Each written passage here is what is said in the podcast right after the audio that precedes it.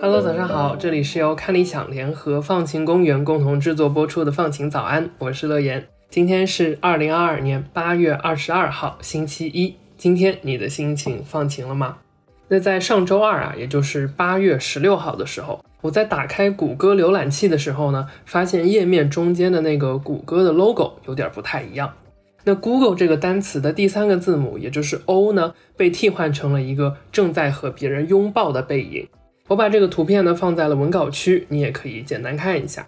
那熟悉这个叫做 Google Doodle 或者叫做谷歌涂鸦的朋友，一定就不会陌生了。谷歌呢会在各种各样的纪念日或者是节日的时候，来暂时的把平常的 logo 换成具有设计感、包含了一定主题的风格涂鸦。那有的时候呢是为了表达对某位名人的纪念，有的时候呢是对节日或者是一些世界性赛事，比如奥运会的纪念。那在今天的节目里呢，我就想和你一起来了解一下谷歌涂鸦，回顾一下过去比较经典的设计和背后的一个个值得被记住的故事。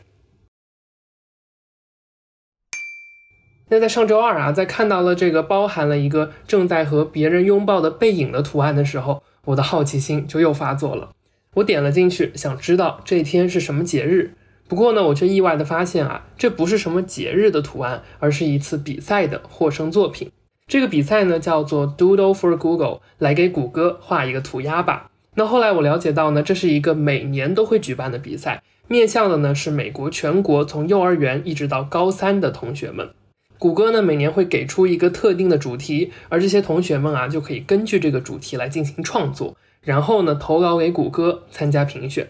那我们现在再看一眼上周二的涂鸦设计，你能猜到今年比赛的主题是什么吗？是友情、亲情，还是人与人之间的互相关怀？都有点像，但都不是。今年的主题呢叫做“我是通过这样的方式来关心自己的”。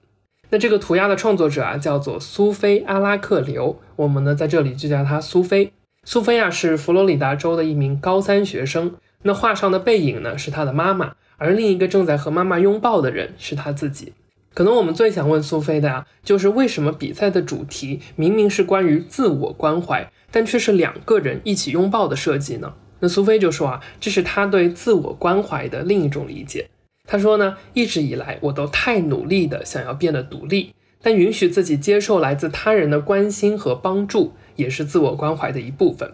知道有人支持你是很棒的一件事情，因为这样你就不用总是孤身一人了。所以啊，在设计里呢，苏菲就通过这样的方式来表达对妈妈的感谢，因为正是有了妈妈的支持，她才能更好的度过每一个困难的时刻。这个设计的名字啊，你不孤单，也能很好的体现苏菲的思考。那不知道听了这些之后，你觉得苏菲的涂鸦设计怎么样呢？欢迎在评论区和大家分享。不过啊，我们在有的时候确实可以试着寻求他人的支持和帮助，来更好的关心自己。那现在呢，我们一起再回到谷歌涂鸦的本身，谷歌 logo 的涂鸦又是怎么开始的？那它又有过哪些经典的设计呢？其实啊，最早的谷歌涂鸦出现在一九九八年，当时呢，连谷歌这个公司都还没有正式成立。两个创始人呢，那天正好要去美国的内华达州的沙漠参加一个叫做火人节的活动。那于是啊，他们就把这个节日最具代表性的火柴人的形象放在了 Google logo 的第二个 O 背后，来表示我们出去玩啦。那这就是第一个谷歌涂鸦的诞生。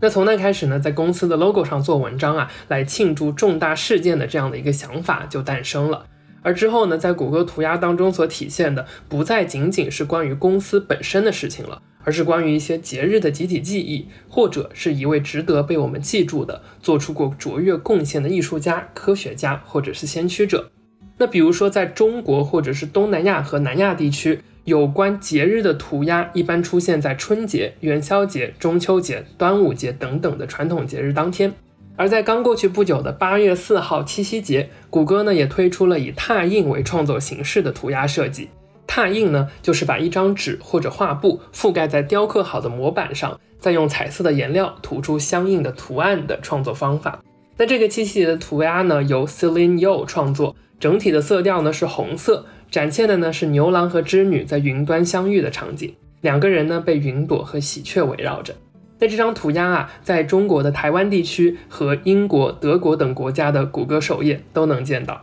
在二零一九年啊，法国呢主办了第八届的女足世界杯，在比赛的第二天，也就是六月八号的时候，谷歌 logo 的地方呢轮流播放了来自不同参赛国家的艺术家所进行的主题创作，带有很强烈的国家文化特色，还有艺术家们自己对于女足赛事的理解。那当中呢，和中国有关的涂鸦就展现了一位女球员大步流星踢球的场景。那这个设计呢，来自艺术家 Lisk Fong。他说呢，女足赛事代表着尊严、感动和激情。对于一个国家来说，这是集体记忆的一部分。那在来自德国的创作当中啊，包含了各式各样在体育馆当中观赛的人们。创作者呢，Noam Weiner 就说，作为德国移民，他啊觉得大家在体育馆里看球是非常具有包容性，把所有人都能团结在一起的活动。那在这个时候呢，种族和国籍好像都变得无关了，剩下的只有呐喊和欢呼。